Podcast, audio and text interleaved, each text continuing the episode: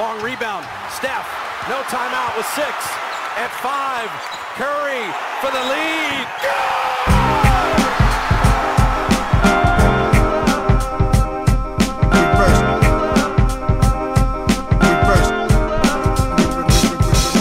The game is a game. The game is a game. The game is a game. The game is a game. Always, always, always. Salut à toutes et à tous, on est ravis de vous retrouver pour un nouvel épisode du podcast de l'équipe Rivers Basket Session. Cette semaine, on a décidé de, bah, se focaliser sur une équipe, l'équipe peut-être la, plus en forme du, moment, avec euh, sur une série de 7 victoires de suite, qui ont gagné 9 de leurs 10 matchs. Une équipe dont on a déjà parlé par le passé, euh, sur laquelle on était quand même plutôt sceptiques globalement euh, les uns et les autres, mais qui commence à nous demander, commence un petit peu à faire douter, on commence à se demander si, si elle peut pas aller plus loin que, ce qu'on imaginait. On parle bien entendu des Phila- Philadelphia Sixers, derrière un Joel Embiid de, bah, de gala, euh, tout simplement. Je pense qu'il n'y a, a pas mieux à dire. Euh, Antoine, euh, bah, bonjour euh, à tous les deux, tout d'abord. Et puis voilà, enfin, on va pas se cacher. C'est vrai que quand on avait parlé des Sixers jusqu'à présent, on était, je pense, tous les trois quand même plutôt sceptiques un petit peu sur leur capacité à aller très loin. Pas, tant sur leur talent, sur la qualité du roster, mais peut-être sur le, le fait que ça puisse vraiment cliquer. Et finalement, en ce moment, voilà, Philly et les Sixers en pleine bourre. Est-ce que ça a fait changer un petit peu l'idée que, que vous aviez de cette équipe? Est-ce que ça fait bouger un peu votre, votre sentiment sur, euh, voilà, sur ce qu'elle est capable de faire cette saison? Bah, oui, comme tu disais tout à l'heure, euh, on, était tous les trois à, se demander si, euh, si l'équipe allait pas exploser en cours de route. On trouvait que au niveau de l'alchimie, c'était bof bof euh, pour être gentil entre Embiid et Harden, que le reste du groupe était pas, enfin, pas son, son potentiel. Il y a la question de Doc Rivers, on, imaginait des limites. Est-ce que c'est la fin Est-ce que ce serait pas le premier à sauter s'il y a des soucis? Et il faut reconnaître que petit à petit, sans trop faire de bruit, ce qui n'est pas toujours le fort euh, à Philadelphie euh, ces dernières années. Petit à petit, en profitant des, petites euh, périodes compliquées d'autres équipes, bah, les Sixers sont remontés. Et oui, moi, là, je les trouve beaucoup plus intéressants et, notamment euh, Embiid, qu'o- qu'on n'entend pas beaucoup et qui finalement taffe et se relance complètement dans la course au MVP. Euh, je trouve que l'équipe est beaucoup plus cohérente et, euh, et c'est au-delà de ce que j'attendais euh, de leur part après les débuts compliqués, parce qu'il faut, se rappeler ce qu'on disait sur l'un des podcasts début de saison où on trouvait que défensivement c'était compliqué, que, c'était encore trop dépendant d'Embiid. Il y a eu la blessure d'Embiid, Harden qui était blessé aussi. On pensait que soit, soit c'était destiné à, bah, exploser, entre guillemets, hein, avec peut-être des trades avant la deadline, un changement de coach. Au final, bah, encore une fois, ça n'a pas fait trop de bruit et ça, ça surfe sur une bonne dynamique en ce moment. Donc euh, oui, plutôt agréablement surpris par ce que, ce que, fait- ce que fait Philadelphie. ouais. Moi, je sais pas, parce que j'ai jamais douté des Sixers sur la saison régulière. Donc, quelque part, euh, je, je crois que même, je les ai annon- j'avais annoncé premier ou deuxième, je crois, à l'Est cette Ouais. saison. Donc, au final, qu'ils soient là aujourd'hui troisième, deuxième ou premier, euh, ne me surprend pas en soi. En fait, j'ai jamais eu de réserve sur la capacité de Philadelphie à gagner des matchs en saison régulière, notamment parce que c'est une très grosse attaque et que j'ai l'impression que pendant la saison régulière, être très fort en attaque, ça pèse plus que, pendant les playoffs, même si c'est aussi important d'avoir une très bonne attaque en playoff, évidemment. Donc, je suis pas vraiment surpris. Par contre, je reconnais faire évoluer doucement ma position. Ceux qui suivent le podcast euh, savent peut-être que je suis un bon sceptique de, Philly, même d'Embiid, que je trouve très très fort, mais dont je ne suis pas certain que ce soit vraiment facile de construire une équipe, toute une équipe capable d'aller au bout avec, avec un pivot. Enfin bon, c'est une question de style, c'est, on va rentrer dans un grand débat, mais je ne suis pas encore très convaincu. Mais là, j'avoue que la dynamique actuelle, la manière, l'espèce d'équilibre qu'ils ont trouvé en faisant sortir Tyrese Maxey du banc, ce qui leur évite d'avoir euh, Maxi et Arden ensemble. Pour moi, c'est de l'overkill. Ce qu'on peut appeler de l'overkill dans les jeux vidéo, c'est que ça, ça sert à rien. Tu as, deux scoreurs qui remplissent vraiment le même rôle et qui ont la même faiblesse. Euh, J'ai l'impression de partager un peu plus leurs minutes, ça te maintient un certain équilibre un peu intéressant. Donc voilà, la rotation qui se dessine, plus l'état de forme d'Embiid, plus la saison très ouverte en général. Euh, je, je, me dis que tu peux pas écarter Philadelphie de la course au titre. Tu vois, oui, souvent je les écartais un peu en me disant c'est vraiment un cran en dessous, c'est pas tout à fait pareil. Voilà, après, il y a des choses, mais mes limites sont toujours les mêmes sur le playoff. C'est comment ça va se passer dans la tête d'Embiid, comment ça va se passer dans la tête d'Arden, comment ça va, ça va se passer pour une équipe qui joue aussi souvent en post-up. et qui joue aussi lentement et comment ça va se passer en défense et comment ça va se passer avec Doc Rivers pour les ajustements. Ça, c'est toujours, j'ai toujours les mêmes réserves, mais euh, petit à petit, je reconnais que je, me dis qu'il faut vraiment pas écarter les Sixers. Tu dois les respecter. Et là, tu vois, par exemple, sur une série contre Boston ou contre Milwaukee, euh, pour moi, c'est pas certain que Boston ou Milwaukee sortent Philadelphie. Je, mettrai toujours mon petit avantage sur Milwaukee ou Boston, mais euh, je, pense que, que, ça se resserre vraiment, que l'écart se resserre en tête. Ouais, c'est intéressant. C'est vrai que euh, quand je disais qu'on était sceptique, c'était surtout sur leur capacité à aller loin en playoff. Hein. C'est vrai que, comme tu le disais, Antoine, euh, sur la saison régulière, de toute façon, il y a suffisamment de talent, tu te dis, pour, euh, pour faire une, bonne, voire une excellente saison régulière. Ce qui est intéressant un petit peu, ce qui peut, je pense, peut-être faire changer un peu ou bouger un petit peu la ligne, c'est les ajustements qui ont été faits. Moi, ce qui m'a fait peur un peu en début, assez tôt dans la saison, c'est j'avais l'impression que cette équipe jouait plus comme une équipe de James Harden que comme une équipe de, de Joel Embiid. Et là il y a eu un, des ajustements. Je trouve quand même que le jeu s'est recentré autour de, de Joel Embiid, ce qui est la logique, vu que c'est le joueur le plus fort euh, indiscutablement de, de l'équipe. Et je trouve que James Harden a bougé un peu là-dessus que voilà, c'est son rendement, euh, bah, il est excellent en ce moment. Euh, de toute façon, il y a un peu moins de monopolisation de la balle et il y a un meilleur équilibre. J'ai le sentiment dans, dans le jeu en fait, du côté de, Philly. Et finalement, si euh, on sait maintenant que James on retrouvera jamais le James Harden de, des Rockets, ça c'est sûr et certain. Mais au bout du compte, si James Harden arrive à, maintenir ce niveau de performance actuel en playoff, je pense effectivement que Philly a les ressources, a le talent en tout cas pour aller, pour potentiellement aller loin là, où c'est, euh, là on peut s'interroger un petit peu. Alors, outre le fait qu'ils ont, ils ont aussi profité d'un ralentissement des, concurrents, des équipes qui sont un petit peu rentrées dans le rang, d'autres comme Brooklyn qui ont perdu KD, forcément ça, ça chamboule un peu. Milwaukee a eu sa mauvaise période aussi, mais même si ça va beaucoup mieux.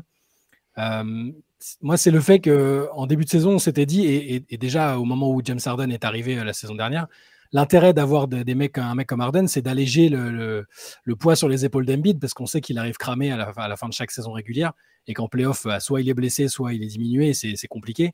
Euh, or là, on est reparti sur un Embiid ultra dominateur, euh, MVP-like, euh, qui est meilleur scoreur de la ligue à l'heure où on parle.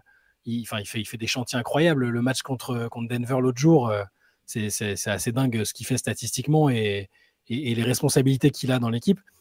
Mais euh, bon, à contrario, il faut, aussi reconnaître que c'est beaucoup plus efficace quand c'est comme ça et que euh, tu peux tu peux pas enlever euh, ça à cette équipe. L'ADN, c'est de jouer pour Embiid, autour d'Embiid, et que ce soit Harden ou quelqu'un d'autre, il faut, il faut jouer dans ce sens-là, en fait. Ouais, clairement. Bah, de toute façon, il est trop dominant pour, pour, pour ne pas être servi. j'ai l'impression que c'est son petit à petit, on a, on a, je veux dire, il a 28 ans tu sens qu'il est dans la force de l'âge et qu'il est vraiment dans la pleine maîtrise de son basket. Là, Joel Embiid, il n'y a vraiment personne en NBA qui peut l'arrêter sur un, sur un match.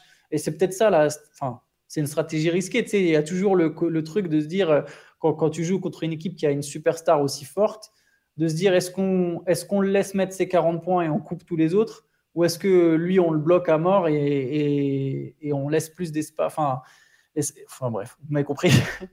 et, après, justement, c'est pour ça que les Sixers, de toute façon, avaient fait venir Arden. C'était de se dire, bah voilà, si, euh, si jamais, euh, si jamais euh, Embiid est coupé, il faut qu'on ait d'autres mecs derrière qui, qui soient capables de, de, de, mettre des points. Et pour l'instant, je veux dire, Arden, dans son nouveau rôle, il est quand même très efficace aussi, mine de rien. Mais complètement. Hein. les, deux sont, les deux sont assez incroyables. Arden est un super playmaker. Euh, il met ses points quand il faut. Ça, donne une vraie machine à gagner. Voilà. Avec Philly, c'est toujours les mêmes petits trucs. C'est que quand ça roule, ça roule. Mais dès qu'il y a les petits. Et cela, c'est autant une question de leadership et de, mentalité et de maturité que, que c'est même plus vraiment du basket. C'est plus des aspects personnalité. C'est cette équipe, depuis plusieurs années, depuis quand Embiid en est la star, même s'il n'y a pas eu que Embiid, elle a quand même eu des super effectifs. Mais souvent, dans l'adversité, elle a déraillé. Et encore plus maintenant qu'il y a un coach comme Doc Rivers, il y a toujours cette question. Après, j'ai l'impression que, bah voilà, Embiid, comme je disais, il arrive à maturité, il a 28 ans. Je veux dire, personne gagne du premier coup. Ça met du temps des fois pour gagner. Aujourd'hui, il a peut-être cette maturité pour pouvoir affronter ces moments-là. Mais jusqu'à présent, en playoff, il y a toujours eu ce petit truc où quand, quand Philly se faisait un peu bousculer, ça disparaissait. On parle d'une équipe qui a été éliminée par les Hawks en demi-finale de conférence. Je, voilà, je, repose juste le, contexte. Euh, ça, c'est ce qui, ce qui reste à voir selon moi maintenant. Non, mais c'est une vraie question parce que effectivement, même si je ne sais pas, euh, je trouve que malgré tout, euh, Joel Embiid a rarement eu beaucoup de choses à se reprocher dans les parcours, des parcours avortés des Sixers en playoff. C'est une vraie question que tu poses parce qu'en fait, effectivement, là, ça fonctionne. Ce qui est intéressant de voir, je trouve, effectivement, c'est les adaptations que Doc Rivers a pu faire avec Maxé en sortie de banc, ce que ça apporte à, Philly.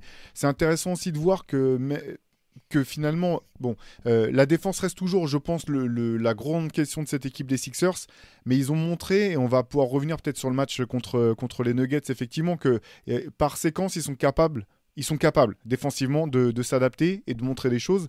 Euh, la, grande difficulté, c'est ce sur quoi tu mets le, point, le, doigt, je pense, Antoine, c'est dans une série de playoffs, avec des ajustements euh, qui vont dans un sens et dans l'autre. Est-ce que Doc Rivers trouvera euh, les ajustements? Est-ce que son équipe saura s'adapter à plusieurs reprises? Et est-ce qu'ils auront les ressources en fait pour, pour, pour le faire? Attends, j'ai un petit point hater, deux secondes. Sur Embiid en playoff, je sais que c'est ton gars, hein, mais j'ai ses stats sur les séries qui perdent. Vas-y, vas-y, vas-y, balance. 2019 contre Toronto, hein, où ils ont une superbe équipe il tire sur la finale, sur la série qui perd dans 7 matchs contre les Raptors. Il est à 17 points de moyenne, Joel Embiid. 17 points par match, Joel Embiid. 37% au tir, c'est un pivot. 17 points, 37% au tir, moins de 9 rebonds. Ça, c'est la série qui perd contre, contre Toronto. L'année d'avant, la série qui perd contre Boston, il est à 23 points, 44% au tir, bien en dessous de ses moyennes. L'année, l'an dernier, quand ils perdent contre Miami, il est à 19 points, largement en dessous de ses moyennes, 42% au tir quand ils perdent contre Atlanta, il est certes à 30 points, mais 46% au tir, ce qui, encore une fois, sachant que bon, Atlanta, c'est surtout Ben Simmons, on sait qu'il se foire. Je veux dire, Embiid, bien sûr qu'il a, que, il a, il a, toujours, enfin, il a, il a fait des belles séries de playoffs, mais il n'a pas eu non plus ce côté Giannis où tu t'élèves dans une, ou LeBron James ou d'autres grandes. C'est une superstar, hein. attention, qu'on ne me prenne pas. C'est une superstar, Joel Embiid. C'est un des 7 meilleurs joueurs de la ligue, voire 6, voire 5 voire 3 selon ton point de vue. Mais c'est un très bon joueur, tu vois. C'est un excellent joueur. Mais c'est pas le mec qui non plus a sur une série est arrivé et a dit non mais là de toute façon en fait c'est impossible qu'on perde parce que moi je vais marcher sur tout le monde. C'est pas arrivé encore. Non, mais c'est pas arrivé. C'est intéressant que tu le notes parce qu'effectivement, euh, il n'y a pas. Euh, tu as raison sur les, chiffres que, que, tu sors. Euh, la, la, nuance, en fait, mais elle est, elle est de taille, je pense, effectivement, c'est que bah, de toute façon, systématiquement, les défenses se sont resserrées autour de lui parce que c'était lui la, la, pièce maîtresse. Et c'est vrai qu'en tant qu'intérieur, bah, tu sais que tu dépends aussi de la capacité des autres à te donner la balle dans les bons timings, etc. C'est pas pour enlever la, véracité de ce que tu disais parce que tu peux me dire, bah ouais, mais chaque le faisait, Olajuwon l'a fait. Euh, euh, Chamberlain, c'était le lot de tous les, pivots dominateurs, même si les défenses ont beaucoup changé depuis, depuis ces époques-là, même depuis le, premier three de, de, de chaque. Mais euh, c'est là où je veux dire que. Alors, peut-être que je. Mais il s'est pas caché. Il s'est pas caché. Voilà, c'est ce que je, ce que je voulais dire, effectivement. Il s'est jamais caché. Mais il y a autre chose. enfin, il faut bien, il faut bien rappeler qu'il est blessé quasiment à chaque fois en playoff. Hein. C'est-à-dire qu'il il est, très, il est diminué en tout cas. Il a toujours un pépin qui, est, qui, est, embarrassant. Je dis pas que ça explique tout.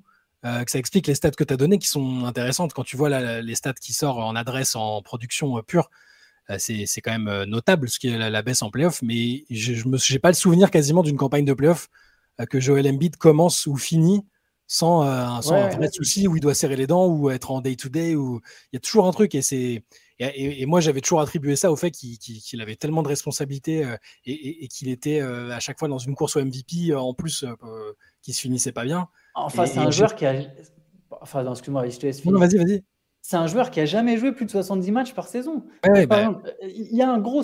Il y a un gros. Alors, je suis désolé, je discrète un peu, mais je trouve ça intéressant. Sur le Star Game, il n'a pas été titulaire. Moi aussi, si on me dit est-ce que Joel Embiid méritait d'être titulaire, je vais dire oui. Est-ce que je trouve ça bizarre qu'il soit pas dans le All-Star Game Je vais dire oui.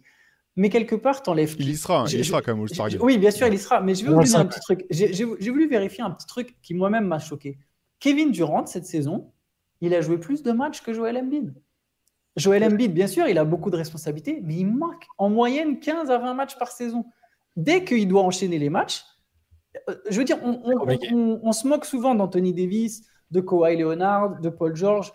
Joel Embiid, il est plus ou moins. Alors, c'est normal, c'est un mec grand qui subit énormément de coups, mais un, les blessures, je pense que ça fera partie pendant longtemps de son, enfin peut-être même pendant toute sa carrière, de son, de son, comment dire, honnêtement, on- à on- affronter quoi. On nous aurait dit, on nous aurait dit il y a, quand il a fait ses saisons blanches au début qu'il n'arrivait pas à trouver un poids de forme. On n'était même pas sûr qu'il joue euh, carrément en NBA. On nous aurait dit à l'époque qu'il va jouer euh, 65 matchs par an. Déjà, on aurait dit ouais, c'est super. Ouais, Et, et- et il va être deux, il va être deuxième du MVP. euh, Ça va être une superstar. Déjà, c'était, on aurait signé en bas de la feuille, je pense. Mais, oui, c'est un fait. euh, dès, qu'il doit enchaîner les matchs, euh, c'est un souci.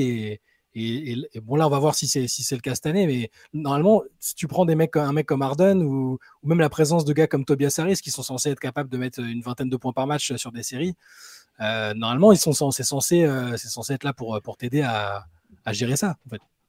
Mais c'est là on en revient à ce qu'il y a autour. C'est pareil, Harden, c'est toujours dans, dans- Alors, je passe pour un gros hater. hein. Je, je- je- je déteste pas. Alors, je, dé- je déteste pas les Sixers et honnêtement, Embiid, je, je le déteste pas. On a un hater de Embiid dans la rédaction. Il y a, il y a des mecs qui le détestent plus que moi. il, y a, il y a deux mecs qui le détestent plus que moi dans la rédaction, même si c'est pas mon joueur favori. Mais Harden, c'est pareil en playoff, c'est un mec qui a montré des limites. Alors, et pareil, des fois pour des questions de santé et des fois aussi parce qu'il s'est caché, Non. lui, pour le coup. Pour le, pour le coup, Harden, c'est systématique en fait. Ouais, Systématiquement. en plus, ouais, c'est systématique. Et pour, euh, pour ce qui est de l'état de santé de, de, de Embiid en, en playoff, pour le coup, je te, je te rejoins Antoine. Ça fait partie de l'équation en fait. C'est pour la, la même raison pour laquelle tu as parlé d'Anthony- Davis. Moi, je suis. Voilà, je me dis que c'est un super joueur, mais je miserais pas ma franchise euh, sur sa capacité à pouvoir euh, à être le, le- le point central parce que justement, euh, j'ai beaucoup de doutes sur sa capacité à enchaîner les matchs et à être là. Et effectivement, c'est une donnée qui fait partie de la performance. C'est aussi une des données qui font que aujourd'hui on parle de LeBron dans la, dans la course au, au statut de GOAT ou que c'est le GOAT pour certains. Et c'est un argument qui est valable en fait parce que jamais quelqu'un, personne avant lui euh, dans, dans le monde du basket avait réussi à être euh, maintenir ce niveau d'excellence aussi longtemps. Donc ça rentre forcément dans l'équation quand même. Et, et même un Tobias Harris, au final, c'est un super joueur, mais tu, t'imagines si d'un moment, si, si voilà, imagine Harden passe un peu à côté, Embiid est verrouillé. Si d'un coup c'est Tobias Harris qui doit faire la différence pour toi, au premier tour, je veux bien croire que ça marche, mais à un moment, contre les Bucks ou contre les Celtics, est-ce que c'est vraiment ce joueur-là qui va, sachant que je pense qu'il y a peut-être un potentiel d'échange autour de Tobias Harris là en février. Après voilà, là je- je fais le, je me pose en celui qui veut essayer de contrer la dynamique. Mais j'en reviens à ce que j'ai dit au début. Je pense quand même qu'aujourd'hui, les Sixers, ils sont peut-être à renforcer un peu le banc. Trouver, je pense que PJ Tucker leur fait beaucoup de bien pour la défense. Il faudrait encore un, un ailier meilleur que, pas forcément meilleur que Tobias Harris, parce que Tobias Harris est quand même un très bon joueur, mais je sais pas, un- soit un autre profil, un peu encore meilleur shooter ou meilleur défenseur, je, je sais pas, c'est compliqué à savoir exactement ou quelqu'un qui est plus à même de vraiment jouer 3, parce que j'ai l'impression que de toute façon, leur 4, ça sera PJ Tucker. Euh, Non, mais ils sont pas loin. Que- Selon moi, je pense qu'ils sont vraiment pas loin. Pour Tobias Harris, effectivement, en fait, le problème, c'est la, la perception qu'on a de lui à cause de son salaire. Parce qu'en fait, comme tu dis, c'est un très bon, c'est un super joueur NBA, en fait. Simplement, euh, à un moment, euh, il s'est trouvé à signer un contrat qui fait, qui est normalement réservé à une option 2, voire à une option 3. Alors que je pense que c'est, euh, c'est, ouais, ça peut être un joueur, ça peut être ton- ta troisième option, comme ça peut être ton quatrième joueur, en fait. C'est, tu vois, il est plutôt dans, dans ce registre-là. Je pense que ça, ça fausse pas mal, finalement, la perception qu'on a eu à un moment de, de ce mec-là. Et le fait aussi que de l'extérieur, tu as eu le sentiment ou l'impression, les choses ont donné l'impression que les Sixers l'avaient choisi Tobias Harris plutôt que Jimmy Plutôt Butler, Jimmy hein. Donc là, Ouais, forcément, euh, ça, ça biaise un petit peu, un petit peu les choses. Euh, Shai, Shai, tu parlais tout à l'heure du, du match de, face à Denver de ce week-end, du week-end dernier. Je pense qu'on peut peut-être y revenir. C'était un match qui, euh, qui avait quand même beaucoup d'importance symbolique. C'était donc le face-à-face entre euh, Joel Embiid et euh, Nikola Jokic. Euh, derrière le, le résultat de ce match, il y avait quand même vraiment la confrontation euh, euh, one-on-one des deux pivots, euh, des deux meilleurs pivots de, de, de la NBA, sachant que Jokic a été euh, est le double MVP en titre et puis il est encore euh, bah, dans, le, dans le top des, des, des principaux candidats à un troisième, à un troisième trophée de suite. Et le fait que Joel Embiid soit arrivé deux, deux ans de suite, deuxième derrière, euh, derrière Jokic. Euh, match remporté par les Sixers avec un, un, un Joel Embiid euh, assez extraordinaire, hein, quand même un match énorme du début à la fin, des deux côtés du terrain, au rebond, euh, partout. Euh, quel sentiment, euh, on sent, avant, avant que je vous donne la parole, là c'était clair aussi que euh, Embiid avait envie de marquer les esprits, qu'il avait entouré ce match au feutre rouge sur son calendrier, qu'il voulait frapper un grand coup quelque part. Quel était votre sentiment, vous, après ce match? Est-ce- Qu'est-ce que vous en avez appris? Bah, ce, que, ce, que, ce, que, tu viens de dire, c'est-à-dire que euh, Embiid a vraiment pris le match à cœur euh, comme un challenge. Et d'ailleurs, après, il y a eu des déclarations. Euh, il, a, il a parlé du All-Star Game, du fait qu'il se sentait snobé, du fait qu que le MVP, il avait arrêté d'en faire une obsession, mais qu'en fait, finalement, bah, le fait qu'il y ait Jokic en face, c'était une, une, occasion à pas louper.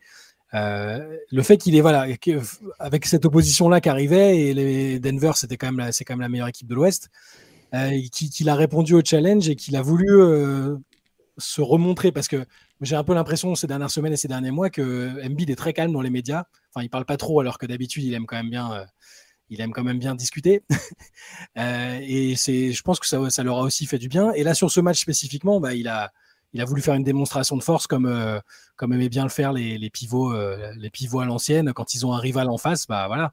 Après, l'importance au final, je ne suis pas sûr que ce match-là aura une importance cruciale parce que Jokic n'avait pas l'air de prendre ça personnellement, au contraire d'Embiid.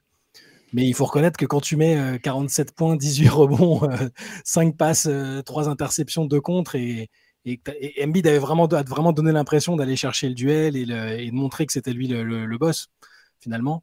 Euh, c'est pas anodin individuellement et ça me rassure sur sa, sur sa volonté de bah, d'essayer d'emmener l'équipe au bout et ça, ça, ça, accompagne, ça accompagne cette belle dynamique qu'il y a maintenant. Mais je suis pas sûr qu'il faille en tirer énormément de conséquences, euh, si ce n'est sur le fait que ça a relancé la course au MVP. Il faut pas se le, pas se le cacher. Je pense que euh, la petite réserve qu'on pouvait avoir sur Embiid, c'était euh, soit le classement des Sixers, mais ça, ils ont comblé le, gap, euh, soit le nombre de matchs joués, comme tu disais Antoine, euh, il a joué autant de matchs que Kevin Durant. Moins. Et là, euh, moins, moins, pardon. Ouais. Bon, là, ça va s'équilibrer forcément. Ouais, mais, oui, mais, je mais, mais oui, non, là, là je, je, pense qu'il est il faut, faut, pas, faut pas prendre ça pour, euh, pour, faut pas faire de conclusion hâtive, si ce n'est que le, la course au MVP est, je pense, relancée. Parce que là, il y a les, les, les arguments, on peut, on, on peut, opposer maintenant les deux, les, les, deux candidatures de façon plus, plus équilibrée, je trouve. Oui, en plus, moi je pense que tu as raison. Embiid, il a pris clairement le match à cœur en mode euh, non, mais attendez, ouais. là, moi j'ai des choses à prouver. Et, et ça reste, comme je disais tout à l'heure, un joueur inarrêtable. Et je pense que Jokic défensivement ne peut pas l'arrêter. Je tiens quand même à souligner, je continue à faire le mec qui, qui titille, mais PJ Tucker a beaucoup défendu sur Jokic en deuxième mi-temps. Ah bah, faut, faut, euh, on va, on va en parler, je pense. Je pense que c'est important quand même parce que à travers ce duel, ouais. ouais. à travers ce duel, faut comprendre aussi que c'est pas non plus comme si, euh, parce que Jokic a, a, fait un moins bon match selon ses standards, euh, parce que clairement aussi, il est tombé sur un. Et, et Jokic, on a on a déjà vu, alors il a déjà mis des cartons sur la tête de Draymond Green, mais j'ai l'impression que c'est quand même un attaquant qui souffre plus contre des mecs plus petits, mais dans le type Tucker Green, que quand il se coltine un Gobert ou un Embiid, par exemple. Il a déjà fait plusieurs cartons sur la tête de Gobert, qui est quand même un, excellent défenseur intérieur. J'ai l'impression qu'il a moins de mal à, défendre, à, à, attaquer sur des mecs de son gabarit que contre des gars plus petits, avec un centre de gravité plus petit, qui, je pense, peuvent plus facilement gêner son playmaking, notamment plus que son scoring. Bah, je pense que ça, ça l'empêche d'avoir le même rayonnement sur le jeu. C'est-à-dire qu'il pourrait mettre ses points, mais euh, voilà, un, un Gobert va pas pouvoir empêcher Jokic de lâcher 15 passes. Je pense qu'un Green ou un Tucker peut vraiment, en étant plus bas, gêner beaucoup plus toutes ces, toutes ces passes. D'autant que... Et après, oui. Ouais, non, si je peux me parler, parce qu'en fait, l'argument, enfin, euh, c'est pour aller euh, rajouter un petit peu à ce que tu dis. Euh, L'avantage, en fait, c'est pas simplement que Tucker a pu gêner, a pu gêner Jokic, c'est que derrière, euh, Joel Embiid a pu jouer.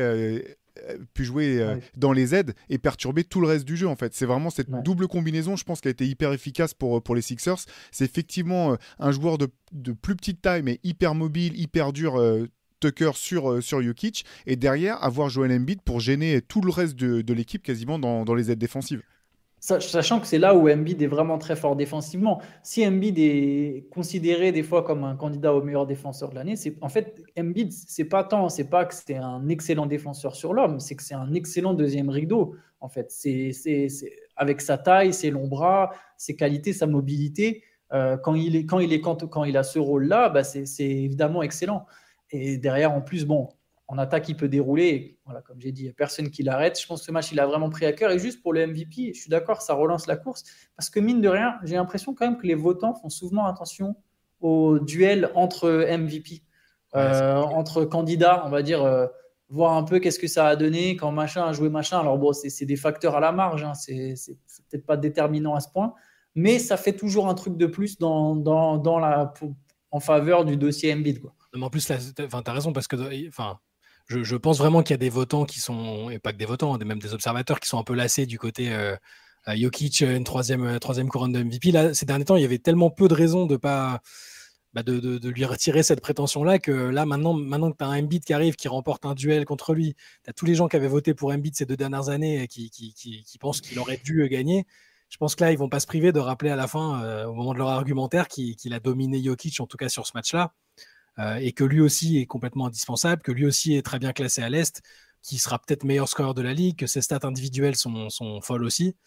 Euh, voilà, c'est dans ça que ça, s'est équilibré. Moi, je, je, sais pas si aujourd'hui je voterai Embiid. Je pense pas. pour, pour moi, Jokic est encore devant. Je m'en tiens pas spécialement à, ce, ce, match-up là. C'est pas comme si Jokic s'était liquéfié et, avait fait un match désastreux en attaque ou en défense. Il, été un petit peu moins, euh, un, peu moins fort, peut-être euh, un peu moins marquant. L'autre a tellement fait un truc de, dingue que forcément, c'est, on a l'impression qu'il a été surdominé, mais l'importance de Tucker, elle, est claire là-dessus. Euh, il, a fait énormément de bien Embiid qui a pu se concentrer aussi de, l'autre côté dans, un style de défense qui lui convient mieux.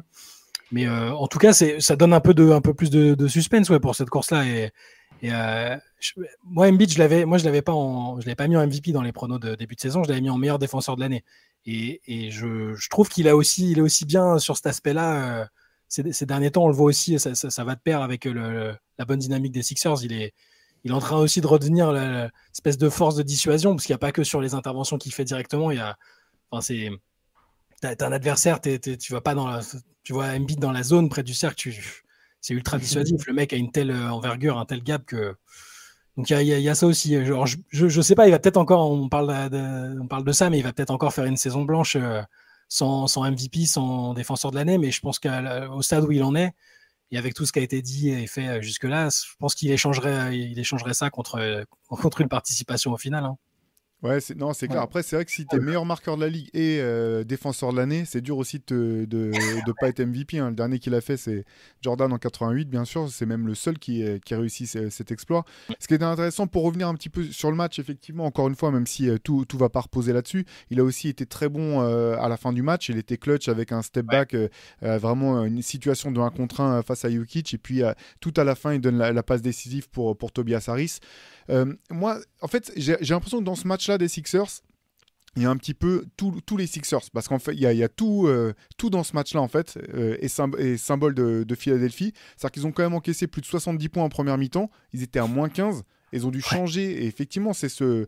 Tu as, bien fait le souligner, Antoine, c'est ce changement en défense, le fait de, mettre euh, Tucker sur Jokic et euh, de servir d'Embiid euh, dans les aides qui a, vraiment été le, facteur clé de, du, qui a permis de retourner la situation. Et c'est là que je me pose des questions, en fait, concernant les Sixers sur le long terme. Parce que je pense. Je, je suis pas sûr, malgré tout, que ce petit changement, ce changement un peu magique qu'il y a eu euh, en deuxième mi-temps et qui a permis aux Sixers de, remporter le match, qui a été serré hein, quand même jusqu'au bout. Euh, voilà, euh, dans des confrontations en sept manches en playoff face à face à des coachs comme je sais pas, ça peut aller de effectivement de Spolstra, Nick Nurse en passant par Budenholzer ou tout un tout un tas d'autres d'autres entraîneurs j'arrive toujours pas à avoir suffisamment confiance. Tu fais pas confiance à Glenn. je vais revenir sur, euh, Glenn. sur Glenn Rivers, absolument, parce que comme le disait Antoine, personne ne sait de quoi il est docteur, alors faut quand même lui redonner son, son vrai patronyme. C'est euh, bon. Peut-être hein, qui me fera mentir, mais je me dis que voilà, il faut quand même que, que, que Glenn Rivers puisse euh, outcoacher son adversaire. Il faut que dans le même temps, il faut que dans le même temps, no disrespect, comme on dit à chaque fois qu'on veut dire quelque chose d'extrêmement irrespectueux. Euh, il faut dans le même temps que James Harden, pour euh, bah, peut-être la première fois de sa carrière, soit au même niveau en playoff, du moins, enfin, je fais un, Bien sûr, il a été fort en playoff, puisque c'est pas comme si euh, les Rockets s'étaient fait sortir au premier tour année après année. Mais à chaque fois qu'il a buté face à une grosse équipe, ses rendements, lui, n'étaient pas les mêmes que ceux que les siens en, saison régulière. Donc il faut que, que James Harden soit au, niveau au moins qui est le sien aujourd'hui en playoff il faut d'ailleurs. même un peu au-dessus. Bah, si c'est un, peu au-dessus, c'est mieux. Mais déjà, il faudrait que ça soit au moins la même chose. Parce que pour l'instant, ça n'a même jamais été le cas. Quoi. En, tant, que facilitateur et playmaker comme ça, comme il avait été un temps à Brooklyn, comme il avait fait une saison à Houston aussi, c'est le meilleur rôle, c'est le rôle qu'il doit avoir, je pense. Hein, mais, mais, effectivement, il faut qu'il tienne euh, cette cadence en termes de, de, passes sans, sans, trop croquer s'il sent qu'il y, y, a des ouvertures. C'est un équilibre fragile avec Arden et en playoff, euh, il, il, y a, il y a comme un manque de on a l'impression que c'est un manque de combativité et de, et de, justesse dans les choix aussi qu'on ne voit pas là, parce qu'en ce moment, tout ce qu'il fait est pertinent, euh, même quand il score pas beaucoup, tout ce qu'il fait est pertinent. Il, faut réussir à, ce qui est le shift au bon moment et, je pense que s'il n'y a pas un Harden à un niveau euh, au moins comme celui qui est là, ce sera encore compliqué. On, revient tous les ans, c'est le même souci. Parce qu'il y a des saisons où même il a des, des séries où il a abandonné. Hein. Il a clairement ah abandonné, ne, serait-ce qu'aux Sixers l'an dernier. Donc euh, ça, c'est quand même, euh, c'est quand même, ça reste problématique.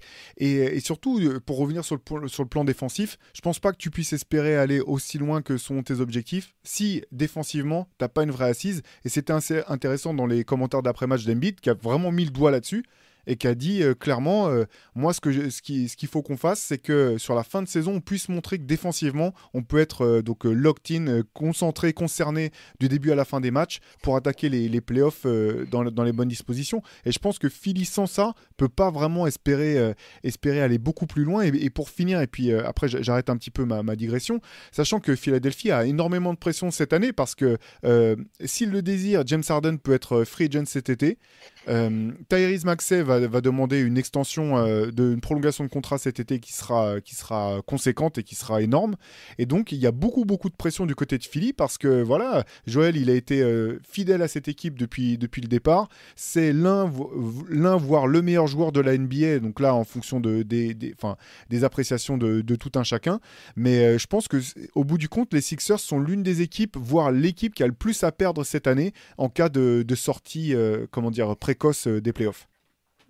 Clairement, je suis d'accord sur, sur, sur, ce point de vue. En plus, Embiid, euh, on ne sait pas trop ce que ça va donner plus tard, au, passer une fois du mauvais côté de la trentaine. Il y a encore un peu de temps, hein. mais avec le, physique qu'il a et les blessures qu'il a, on ne sait pas combien de temps il peut vraiment tenir ce, ce choc, notamment ce dont tu parlais, Chat, et le fait d'avoir autant de responsabilités. Ça peut jouer aussi un jour dans sa décision à lui de se dire mais est-ce que je ferais pas mieux de jouer dans une équipe où il y a au moins un autre mec de mon talent euh, pas seulement pour aller gagner une bague, mais aussi pour que je prolonge quelque part ma carrière. Mm. Parce que là, si Embiid, il doit toujours jouer avec autant de possession, autant de...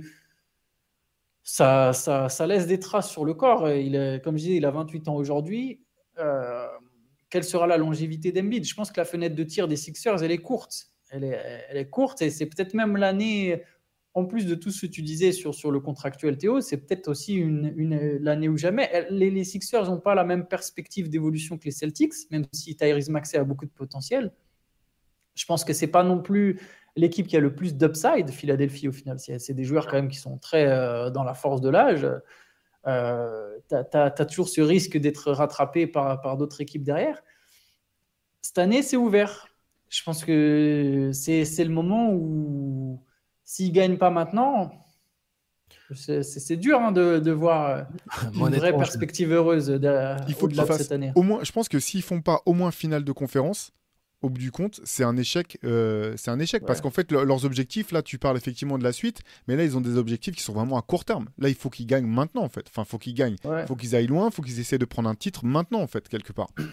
Et le problème, c'est que là, aujourd'hui, enfin, vous avez peut-être un avis différent, mais là, tu tu, me dis, ils sont sur une série de playoffs contre Milwaukee ou Boston, et il y en a, ils vont forcément, a priori, en affronter un des deux à un moment pour aller au bout. Euh. Ah bah même là, maintenant, même avec cette belle dynamique, j'ai du mal à les voir gagner une série, euh, une, série contre ces deux équipes-là.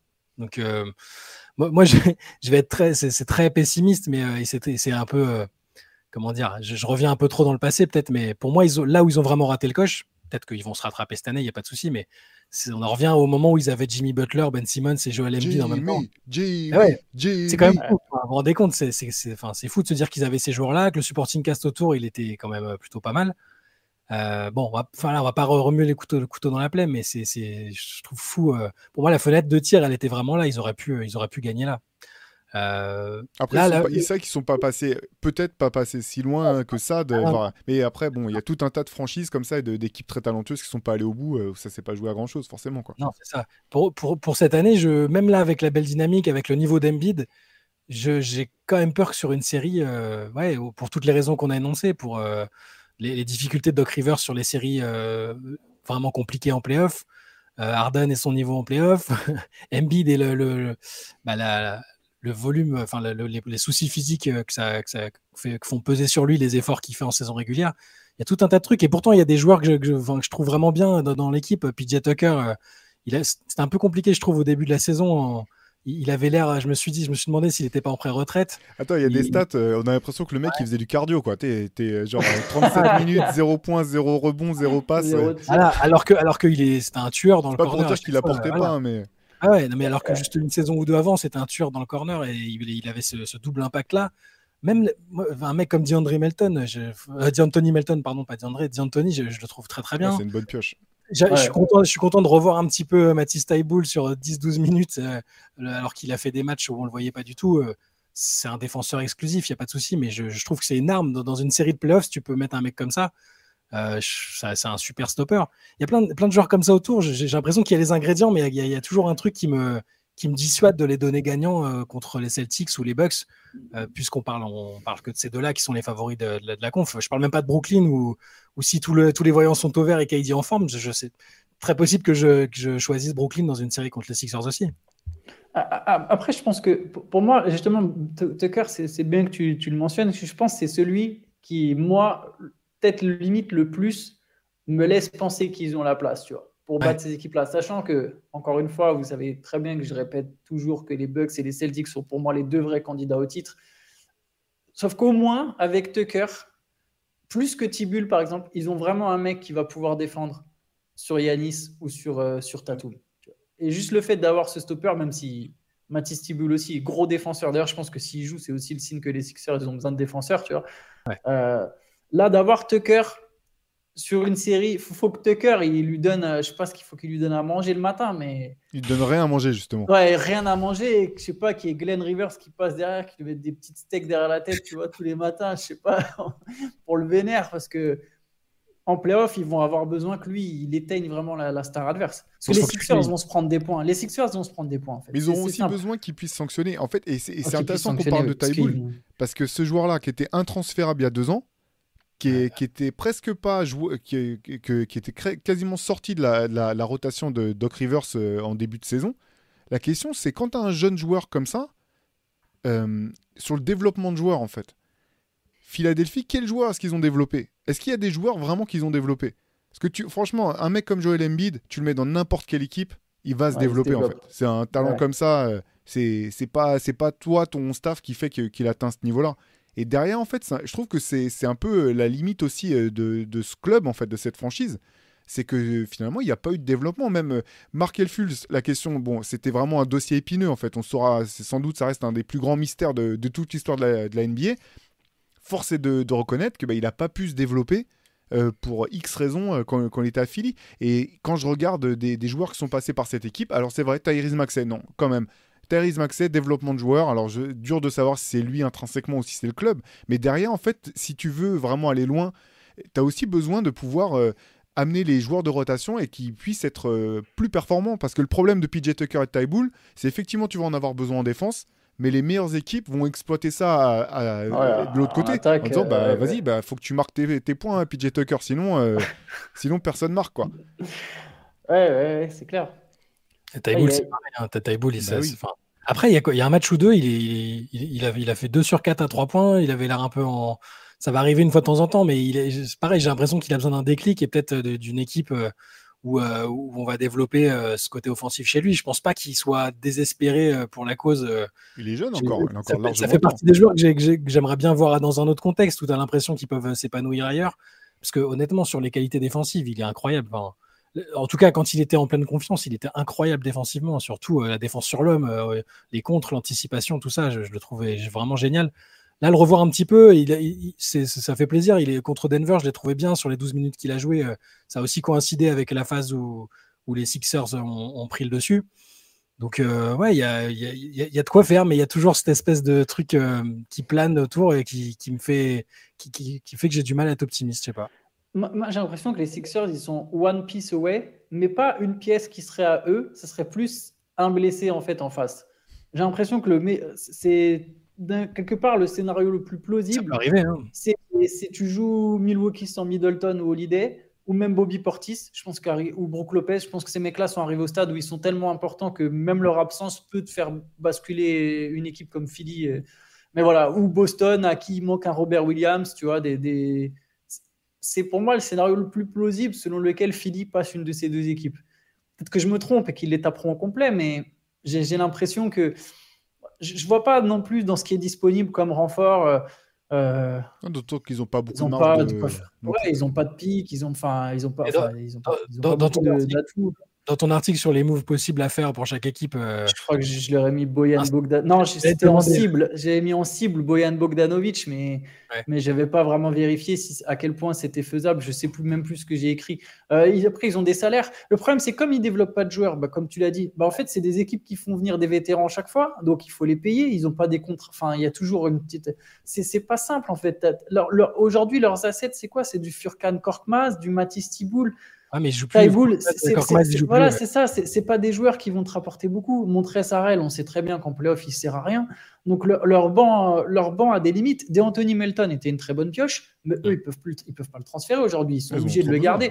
ils en ont trop besoin. Donc derrière, tu as, quand même une rotation qui est intéressante, mais qui est assez serrée, avec des joueurs qui sont capables de contribuer, mais il a toujours contribué pendant la saison régulière, contribué sur quelques minutes au premier tour et contribué quand tu arrives en game 6 ou game 7 d'une finale de conf.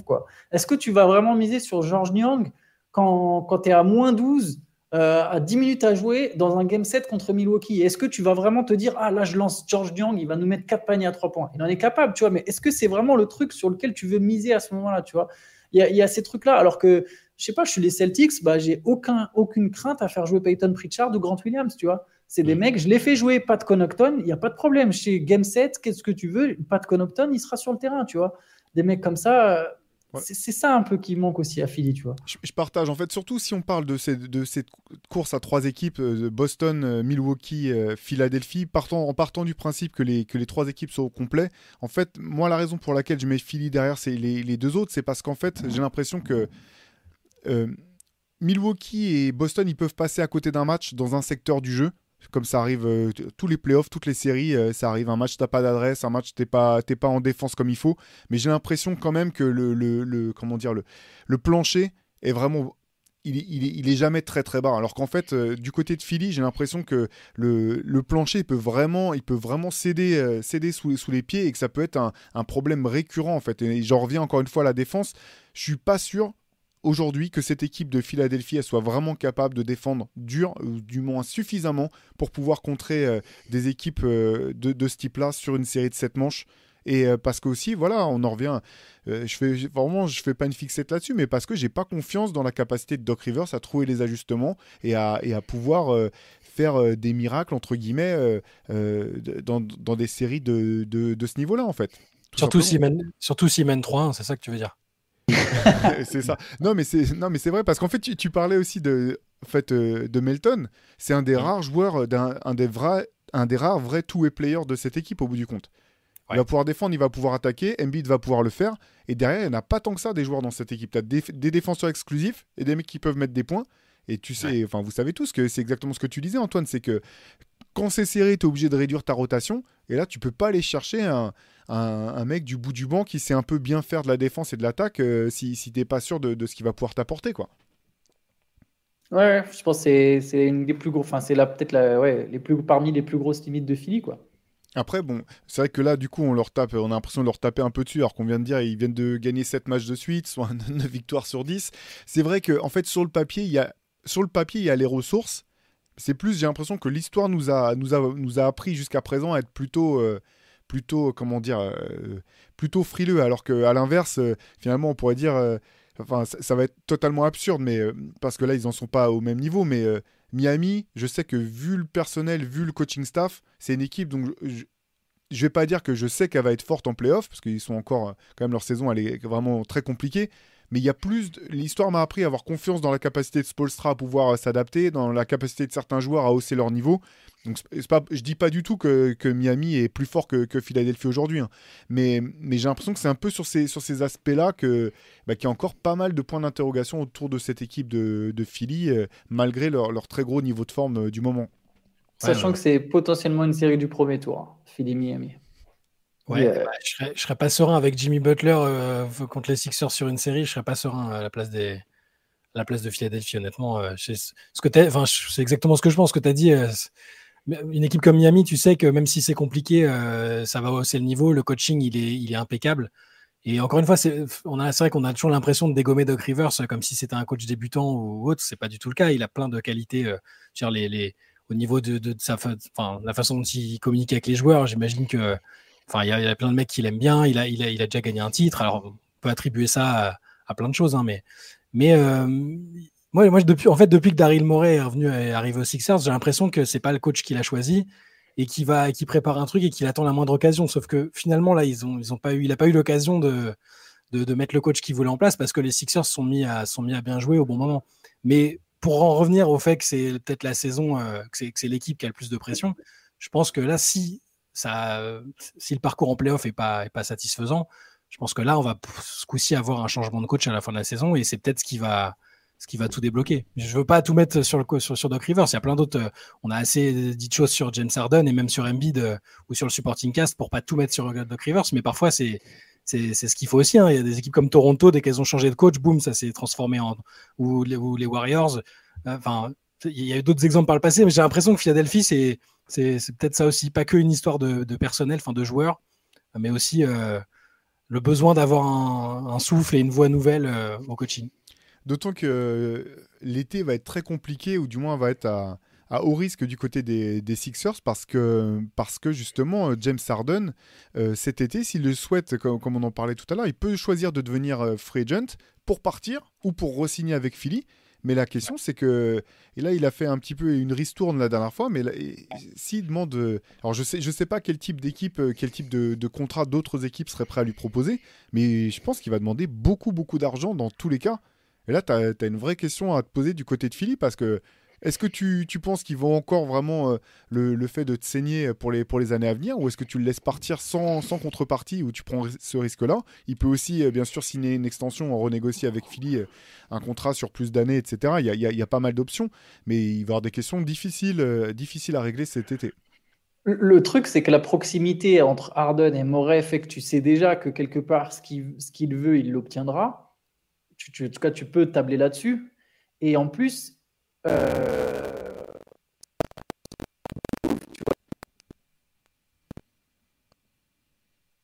flexibilité, mais t'es pas sûr de. C'est dur de trouver une deuxième star comme Arden. Ils, ils ont aucune garantie que dans les trois ans qui suivent, comme j'ai dit non plus, Embiid à un moment, il c'est maintenant, tu vois, qu'il faut gagner. Ils sont pas sûrs de retrouver une deuxième star aussi forte qu'Arden. Donc c'est très. J'ai l'impression qu'ils sont déjà dos au mur et qu'ils sont déjà contraints de le re-signer en fait ils sont déjà contraints pour le simple fait que bah ils sont pas sûrs de trouver mieux. Et que du coup euh, le, choix de casting il a déjà été fait. Et là c'est là on peut remonter jusqu'à Jimmy Butler et se dire mais l'erreur fatale elle est peut-être en 2019 quand quand la deuxième star idéale pour Joel Embiid ils l'avaient et ils l'ont laissé partir. Et c'était Jimmy Butler. Et ils ont préféré euh, Ben Simmons, Tobias Harris, ce que tu veux. Euh, alors que le joueur qu'il faudrait le plus autour de, de, ce serait peut-être Butler moi, je ne suis pas sûr que, je, suis quasiment persuadé qu'Arden il va rester à Philly. Et, par contre, s'ils perdent encore, alors Embiid a plein d'années de contrat, mais on voit qu'aujourd'hui, je ne pense pas qu'Embiid va demander son départ, il a l'air d'être attaché à Philadelphie, etc. Et je pense qu'il tient au fait d'être l'homme d'une franchise.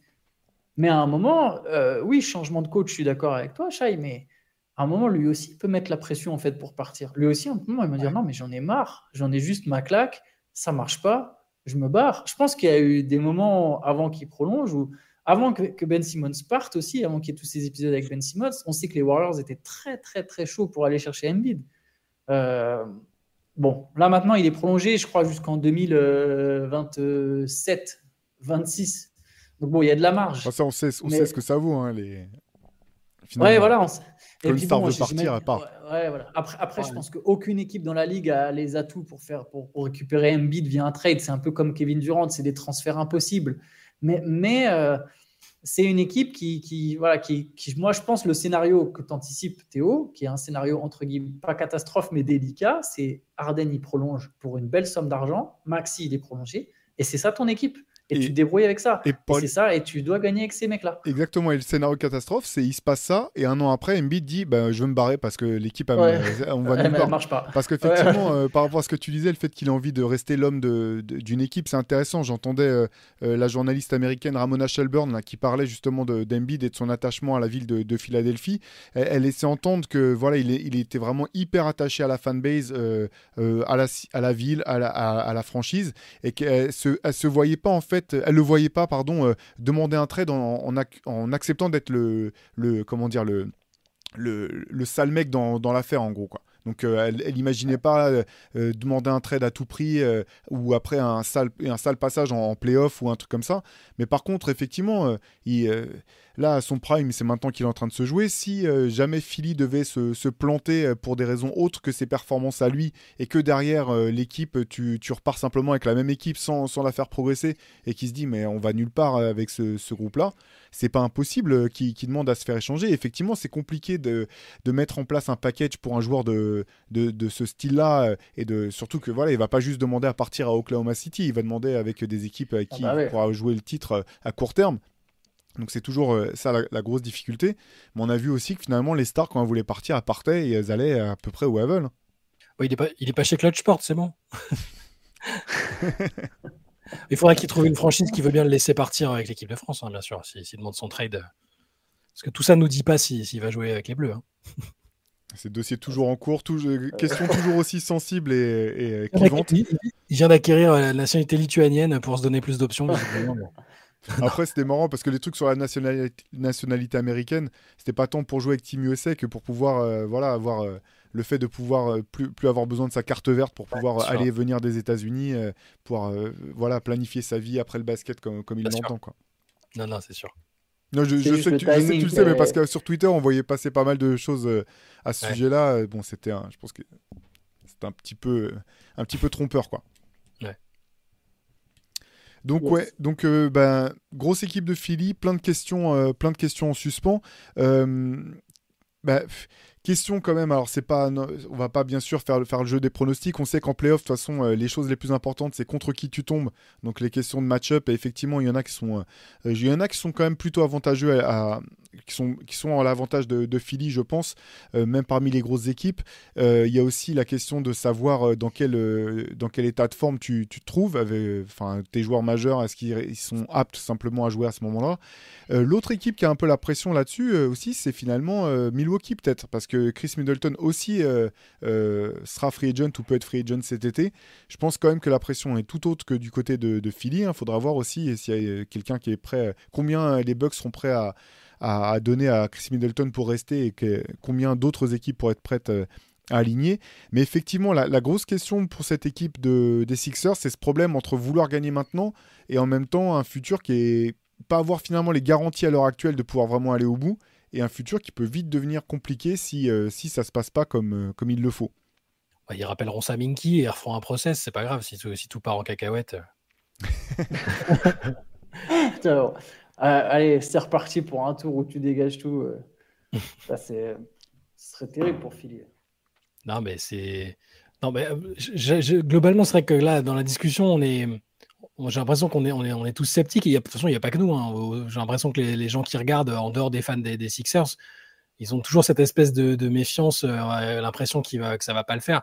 Moi, sur la note d'optimisme, euh, si, si là, au premier tour des playoffs, on me dit Joel Embiid est à 100%, Harden est toujours sur le même mode playmaker euh, qui est là pour faciliter le jeu, qu'autour, ils ont trouvé leur dynamique, euh, j'exclus pas qu'ils aillent, en, finale et qu'ils battent les deux autres gros prétendants. hein, mais il me faut, il y a- quand même beaucoup de, de, si euh, avant que, je les considère comme des vrais, vrais, vrais contenders plus sérieux que les autres. Et, euh, s'il y a le moindre truc, si je sais qu'Embiid il arrive avec euh, une fracture au pouce, euh, que Carden est sur une, euh, si je le sens que dès, les- dès les pré-matchs de playoff ou sur la fin de la saison régulière, il est sur, son mode un peu nonchalant euh, ou, ou un peu perdu, je, voilà, je peux pas. Enfin, c'est compliqué d'être, d'être confiant quand même. Moi, c'est très bizarre. J'ai un espèce de, pronostic un peu contradictoire. C'est-à-dire que a... je serais capable dans un monde de les voir arriver en finale. Donc, ça voudrait dire battre Milwaukee et ou Boston, voire les deux. Ce qui semble pour moi être les deux meilleures équipes de la ligue. Mais paradoxalement, s'ils venaient arriver en finale, j'arrive quand même pas à les imaginer champions. Alors ça dépendrait vachement de qui est à l'ouest, hein, mais je sais pas, j'ai j'ai un espèce de truc où j'ai du mal à imaginer jusqu'au bout, tu vois. Il y a des équipes, j'arrive à me dire, ouais, tu sais, si tout roule, ça, tu vois, par exemple, les Clippers, je pense pas qu'ils seront champions, mais je pense qu'il existe un scénario dans lequel ils sont champions, tu vois. Hmm. Les Sixers, j'ai plus de mal. Ils n'ont pas la tête de vainqueur, quoi. je commence. Ouais, voilà, c'est ça. Alors, comme je disais au tout début du pod, un peu moins quand même, parce qu'ils sont quand même sur une vraie dynamique et j'ai l'impression qu'Embiid est vraiment plus fort qu'il ne l'a jamais été. Mais je sais pas, il y, a un truc qui coince un peu pour tout ce qu'on a cité depuis le début euh, du podcast.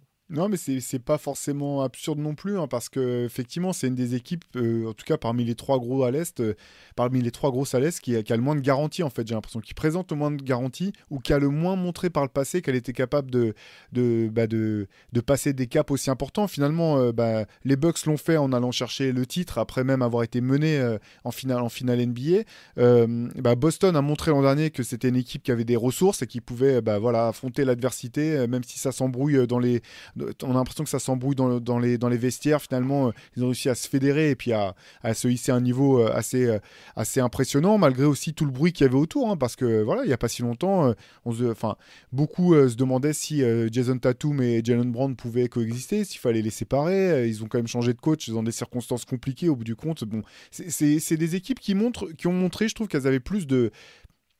Enfin, c'est des équipes qui ont montré par le passé qu'elles avaient la capacité mentale à, se ressouder et à passer des obstacles, alors que pour l'instant, Philadelphie ne l'a jamais fait, en fait, tout simplement.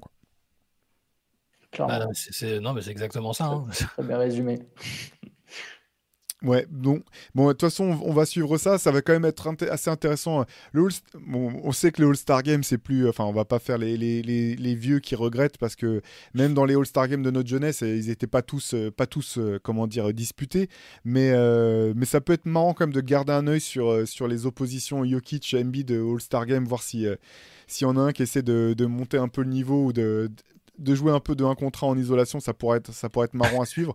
Euh, ça sera intéressant bah, finalement aussi de voir euh, cette course au MVP, cette course aussi au... Parce qu'on a parlé juste du titre de MVP, mais Jokic a aussi dégagé Embiid de, de la first team All NBA les deux dernières saisons, puisque c'est lui qui, a pris le, qui a pris le spot de, pivot. Donc ça aussi, je pense que ça fait mal à l'ego euh, du côté de, de Joel Embiid. Tout ça, ça sera intéressant à suivre. allez, un petit, un petit pronostic quand même à la, à la volée. finale de conférence pour les Sixers. Vous y croyez ou pas? Non, parce que ils passeront forcément par. Je pars du principe qu'ils ne seront pas premiers à l'Est et que du coup, ils joueront forcément Milwaukee au deuxième tour. Et je vais rester quand même sur, euh, sur mon avis que les Bucks sortent les Sixers. Ah, je, vais, je vais dire non aussi, là, comme ça. Euh, enfin, l'historique, moi, moi c'est plus la, ouais, c'est la, présence d'Arden, plus, euh, plus à chaque fois le problème d'Embiid en playoff physiquement si je dois vraiment choisir, je dirais, je que non. Enfin, si je dois, donner une des deux options, pour moi, non, ils ont plus de chances de ne pas y aller que l'inverse. Bah, je vais faire 3 sur 3 avec vous. Euh, c'est vrai que la grosse question du côté des Bucks, c'est plus la santé, je pense, que, le niveau de basket. Effectivement, euh, une, série, une série sans euh, Holiday, sans Chris Middleton ou bien sûr sans Yanis changerait pas mal les choses. Mais moi non plus, c'est vrai que je n'arrive pas à voir cette équipe de, de Philippe passer, passer, passer les deux gros. donc, donc voilà, bah, je vous propose de, refermer ce, chapitre Sixers aujourd'hui. À eux de nous, nous donner tort, de nous prouver que voilà qu'on. Ah là, ils vont aller en finale avec ce qu'on a dit. 3 sur 3, c'est sûr, ils sont champions, vous pouvez miser dessus. Là, hein. je pense à la même chose. Bon, bah, bah, moi, je serais ravi de voir ça. Hein. Je serais ravi de voir, euh, de voir euh, vraiment euh, le Dr. Rivers en playoff faire faire son, son, office. En attendant, bon, bah, nous, de toute façon, on vous retrouve la semaine prochaine. N'oubliez pas, mardi oblige, euh, la Let's Session euh, sur, sur Twitch avec euh, Chai et Antoine. et moins de problèmes techniques, puisque c'est devenu la, voilà, la marque de fabrique de, de, de, Twitch pour l'instant, de nos lives et de nos, parfois de nos podcasts. Mais nous, on continue d'avancer là-dessus. Bonne semaine. voilà, remplissez-vous les, les yeux et la tête de basket. Et puis, on reparle de tout ça dès la semaine prochaine. Ciao à tous. Ciao. Ciao.